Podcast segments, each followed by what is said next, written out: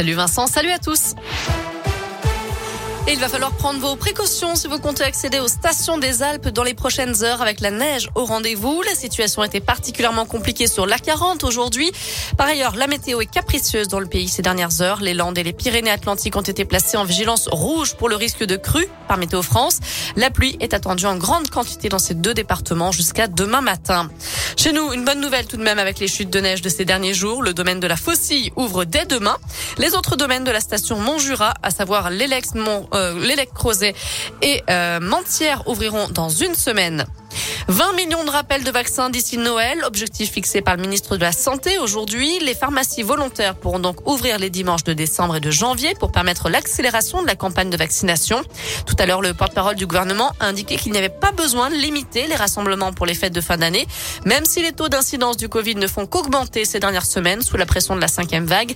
653 cas pour 100 000 habitants dans l'Ain, 571 en Saône-et-Loire. Des chiffres au niveau national supérieurs à ceux des pics de la troisième et quatrième vague. On se rapproche du pic de la seconde vague il y a un an. Dans l'Académie de Lyon, 311 classes sont fermées cette semaine. C'est deux fois moins que la semaine dernière. Dans l'actu aussi, Yannick Agnel, la tête sous l'eau, l'ancien nageur double médaille d'or aux Jeux Olympiques de Londres en 2012, a vu sa garde à vue prolongée dans une affaire de viol et d'agression sexuelle sur mineurs de 15 ans. Les faits remonteraient à 2016 à Mulhouse où Yannick Agnel était licencié. La Gilbourg veut poursuivre sa marche en avant après s'être relancée en Eurocoupe mardi. Les Bressans se déplacent à Rouen ce soir à l'occasion de la 11e journée de championnat. C'est à 20h.